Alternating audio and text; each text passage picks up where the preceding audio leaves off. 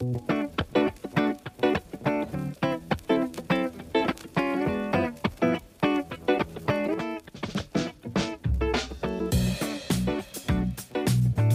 buenos días, tardes, noches o en el horario que nos estén escuchando. El día de hoy les traemos otro tema, otro capítulo de su podcast favorito, Educación sin Censura. El día de hoy vamos a hablar sobre un tema que a lo largo de nuestras vidas es un poco interesante, dado que, pues así que nosotros aprendemos con los maestros, pero ellos cómo aprenden. El tema es el siguiente, todo y nada, estrategias y enseñanza de educación. Como ya, es costumbre, cada capítulo nos va a acompañar alguien diferente, pero esta vez nos acompañan los mismos compañeros de la Universidad Azteca de Guadalajara, que el día de hoy vamos a debatir sobre este tema. Es bastante interesante.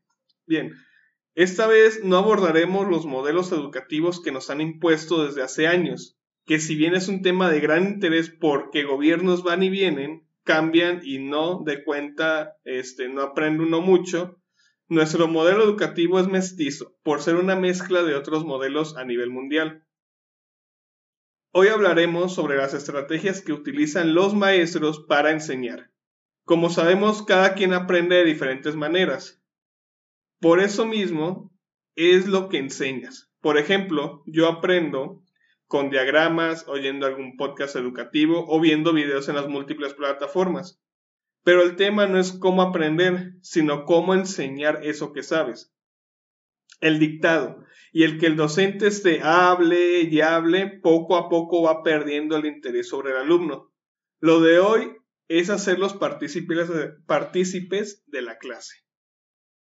Bien, empezamos la participación con nuestra compañera Esperanza Solís, que como ya hemos este, abordado, ella es maestra de cuatrimestral en la eh, Universidad Azteca de Guadalajara. Muy buenos días, tardes o noches, más no sé en qué horario la estén comentando, escuchando. Este, platíquenos cuál es su estrategia de, de aprender. Primero, ¿cómo aprende usted? Y ahorita vamos con la siguiente parte. Qué pregunta tan interesante. ¿Cómo aprendo? Yo diría que dependiendo el tema, son las diferentes estrategias que utilizo para adquirir esa información. Como usted lo dijo anteriormente, mm, bien puede ser algo auditivo, visual, acompañándonos este, de acuerdo a lo que uno quiere transmitir. Muy bien. Este, entonces, como qué utilizaría usted o qué estrategia utiliza usted diariamente. O sea, que sería, yo utilizo esto, yo soy este, auditivo, entonces yo escucho primero y después le transmito a, a mis alumnos. En realidad, este no es propiamente auditivo. Yo comúnmente mezclo de todo.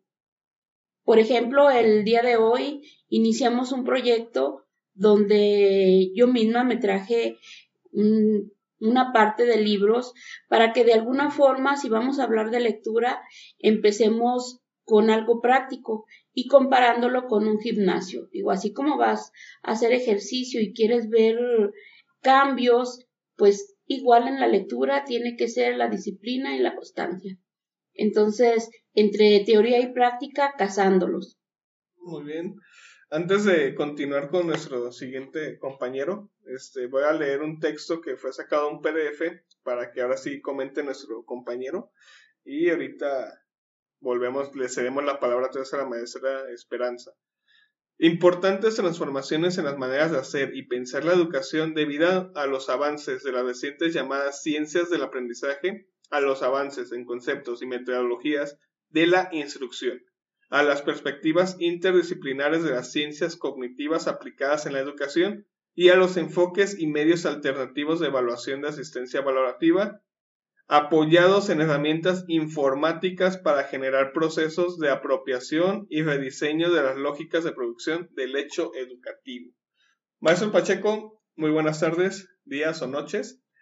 Eh, ¿Qué le dice usted a este texto referente a las a la enseñanza o a usted cómo aprende? Yo creo que se refiere mucho a las famosísimas TICs, que no es nada nuevo, ya tiene, yo creo que fácil 20 años eh, existiendo en la educación, pero que generalmente nunca se llevaban a cabo.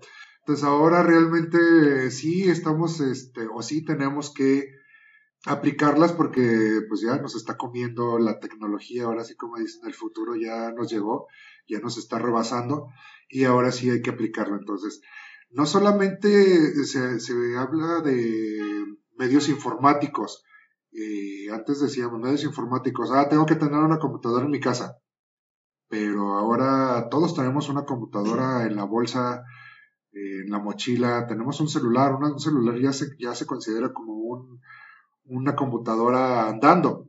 Entonces, este, pues ya tenemos que utilizarla. Ya no es necesario tanto una computadora en nuestra casa, una laptop, porque ya tenemos nuestro celular, nos va a ayudar a cumplir con todas esas funciones. Hay un tema, hay un, creo que usted y yo platicamos hace como un mes, mes y medio, sobre estos avances tecnológicos, sobre, así que el, el uso de las TICs y el que nosotros llevemos ya un dispositivo móvil como tal. ¿Qué tanto es la pereza que tiene ese docente? Y va la pregunta enfocada a los dos. ¿Qué tanto tiene esa pereza el maestro de aprender algo nuevo para poder educarlo a los, a los alumnos?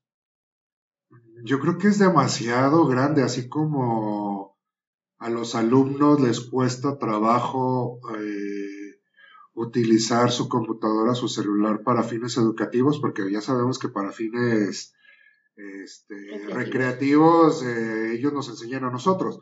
Pero igual, los maestros es lo mismo. O sea, tengo que dedicarle tiempo a aprender a utilizar eh, una plataforma para subir actividades. No, qué flojera. O es demasiado trabajo. O no me están pagando para hacer eso. Entonces, pues bueno, viene de la mano. O sea, sí, definitivamente se da en los alumnos, pero también definitivamente se da en los docentes en la gran mayoría. Hay algunos que sí nos gusta y sí le invertimos tiempo y sí le invertimos dinero, etcétera, etcétera. Pero pues es algo que nos gusta hacer y por eso lo hacemos. Hay otros que, eh, no, me da flojera. Eh, voy a seguir dictando en mis clases, por ejemplo. Un modelo tradicionalista que el episodio pasado platicábamos de eso. Este, más Esperanza, ¿cuál es su opinión al respecto? Yo considero que es más difícil mm, sacar al docente de su estrategia, de su método o de utilizar tecnologías que, que al mismo estudiante. Nosotros mismos como adultos muchas veces nos resistimos al cambio.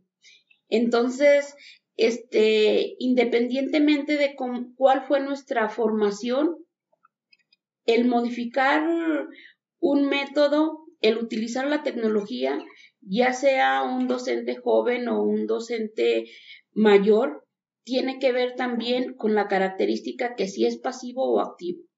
Porque si es joven, pero si es muy pasivo, siempre va a estar acostumbrado con lo que mencionábamos también anteriormente, este, lo de siempre. Voy a dar lo de siempre porque nada más también me pagan hasta aquí. Entonces, tienes esa relación.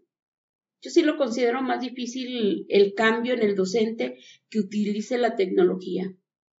Maestro Pacheco, ¿algún comentario? Eh, pues nada más este, afirmando lo que decía Esperanza.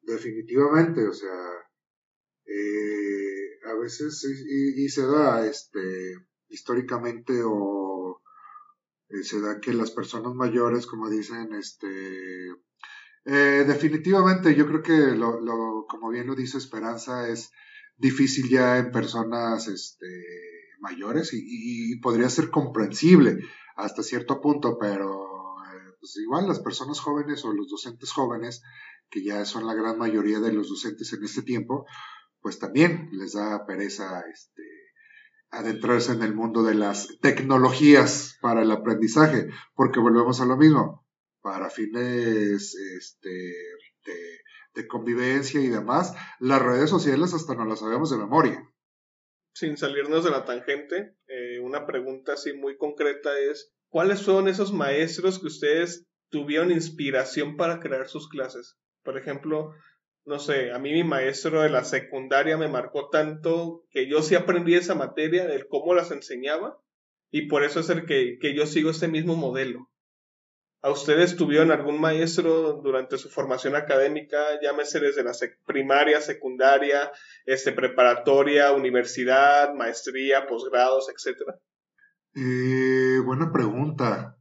Sinceramente, y en, ese momento lo estaba pensando, ¿quién fue mi inspiración para, para tomar de modelo? Este, realmente no lo sé, porque, por ejemplo, vamos a volver a, a lo mismo, yo la mayoría de mis maestros desde educación básica hasta prácticamente la universidad fueron paternalistas. De este método tiene que ser, tengo que resolver ese problema por este método que yo te estoy enseñando porque si no, eh, no es efectivo. Cuando matemáticamente sabemos que para resolver un problema lo podemos resolver con miles de métodos diferentes y vamos a llegar al mismo resultado. Yo cambié de método, yo no sigo el método tradicional de ir y llegar al resultado por el método más largo y más complicado. No. Para mí llegar a el resultado de un problema o mi enseñanza se basa en eso, llegar al resultado de un problema matemáticamente hablando desde la forma más fácil de llegar. Que creo yo que es la forma más fácil que los estudiantes puedan aprender. Sí, va a llegar un momento en que vamos a tener que cambiar el grado de dificultad, definitivamente pero sí es como ir eh, empezando eh, a gatear, empezamos a gatear primero, luego empezamos a caminar y luego corremos. Entonces yo creo que hay que seguir ese método natural, por así decirlo, no llegar a querer correr cuando ni siquiera este, sabemos gatear aún. Entonces, eh, yo creo que es una pregunta muy interesante, pero la verdad es de que en este momento no sé quién utilizó ese método conmigo que lo estoy utilizando. O tal vez fue un método que yo quise adoptar para no adoptar lo, lo, tradicionalista que había llevado desde siempre. Exactamente, maestra Esperanza. También haciendo memoria, mm, yo he tenido grandiosos y los no grandiosos guías, pero sin embargo con ninguno me casé. sigo siendo soltera en relación a la, la educación. A la educación. Y, y sí, cada día siempre cuestiono lo que hice o si me dio resultados y tal cual, este, siguiendo los pasos del maestro Pacheco, este, también este, trato de, de hacerlo sencillo primero y va subiendo el grado de dificultad. No soy de los docentes que se jactan de que es que en mis áreas son las más difíciles y por lo tanto tienen que reprobar porque así mis maestros me lo dijeron. No, no. Dije que no me casé con ninguno. También, este, hemos escuchado, yo creo que todos hemos escuchado de, tienes que aprenderte la tabla periódica de memoria. Eh, digo, si te va a servir para agilizar la memoria. Ok, totalmente de acuerdo, pero con ese fin, más no con el fin de que te la tengas que saber para que sepas cuál es el peso atómico de cada uno de los elementos, cuál es etcétera, etcétera. En este momento actual que estamos viviendo, ya no necesito aprenderme la tabla de memoria, perdón, aprenderme la tabla periódica de memoria. ¿Por qué? Porque ya la tengo. Puedo ir a la papelería y comprar una que me va a costar tres pesos, o puedo descargarla de internet y la puedo tener en el momento que yo lo requiera. Entonces, volvemos a lo mismo, ya no estamos tan casados con el modelo tradicional o con el modelo paternalista de este hace, no nos vayamos tan lejos, de hace cinco años. Pues, pues estamos de acuerdo que casi todos los modelos educativos que hoy en día quieren implementar es llego, TICS, ok, tecnología, chido. Llego con mi cañón, mi computadora, y nos ponemos a, leer diapositivas. Estamos cayendo en lo mismo. Estamos cayendo en ese modelo tradicional, el cual yo llego, leo y no explico. Eh, es que creo que podría ser una conjunción de, ok, hay que utilizar las TICs, voy a hacer una presentación, la hago, pero si llego al momento de impartir mi clase Hice una presentación porque me pidieron que utilizáramos o implementáramos las TIC, pero termino leyendo, pues es que básicamente no estoy avanzando. y tampoco estoy retrocediendo, me estoy quedando estancado, que es lo peor que puede existir. Podemos eh, adelantarnos o podemos retrasarnos y de alguna forma nos estamos moviendo, pero quedarnos estancados es lo peor que puede existir, hablando generalmente y sobre todo en la educación. Bueno, ya que mencionamos eso, mm, repito, hay que aprender y desaprender y los alumnos aprenden, yo les digo, sí es importante que se aprendan la teoría, pero es fundamental que sepan aplicarlo, que sepan realizarlo y en qué dentro de su cotidianidad, en qué precisamente lo van pues a repetir. Sin embargo, hay también dos palabras claves, bueno, tres palabras claves dentro de los alumnos y dentro de los profesores. Algunas de ellas es, por ejemplo, que uno debe de, de buscar siempre, siempre un pensamiento crítico y para ello también el alumno tiene que ser un, un alumno que procure un aprendizaje autogestivo. Porque si el alumno también está acostumbrado a que le sirvan el vaso con agua, pues nunca realmente va a saber medir o va a saber calcular ciertas cosas. Igual también el docente, si yo estoy acostumbrada nada más a tomar, y no a proponer ni a crear, entonces volvemos otra vez a lo mismo. El docente tiene que ser autogestivo también, tiene que aplicarse para que sepa ser pues colaborativo con sus colegas, pero también buscar el pensamiento crítico porque debe uno de ser reflexivo, no siempre quedarse de ya llegué y por lo tanto ya lo logré. No, día a día es un nuevo reto. El, hace, ah, pues cuando platicaba con el maestro Pacheco sobre la educación, él me comentaba que estuvo intercambio, ¿verdad? Por parte de, de la UDG, sí, cierto, no, no me equivoco, y me comentaba que la educación allá en Estados Unidos, usted fue a la Universidad de, acuérdame. AUCLA, Universidad de Los Ángeles. Los Ángeles, ¿hace cuánto tiempo? Hace más de 10 años, 12 años yo creo fácilmente. Entonces, platíquenos así en forma breve cómo es la educación allá para que nuestra audiencia conozca. Eh, mi primer día de clases en UCLA, llegué, el maestro se presentó en el salón de clase, obviamente, eh, nos dio la bibliografía. En ese tiempo, todavía hace dos años, no, el Internet todavía no era este, algo muy cotidiano.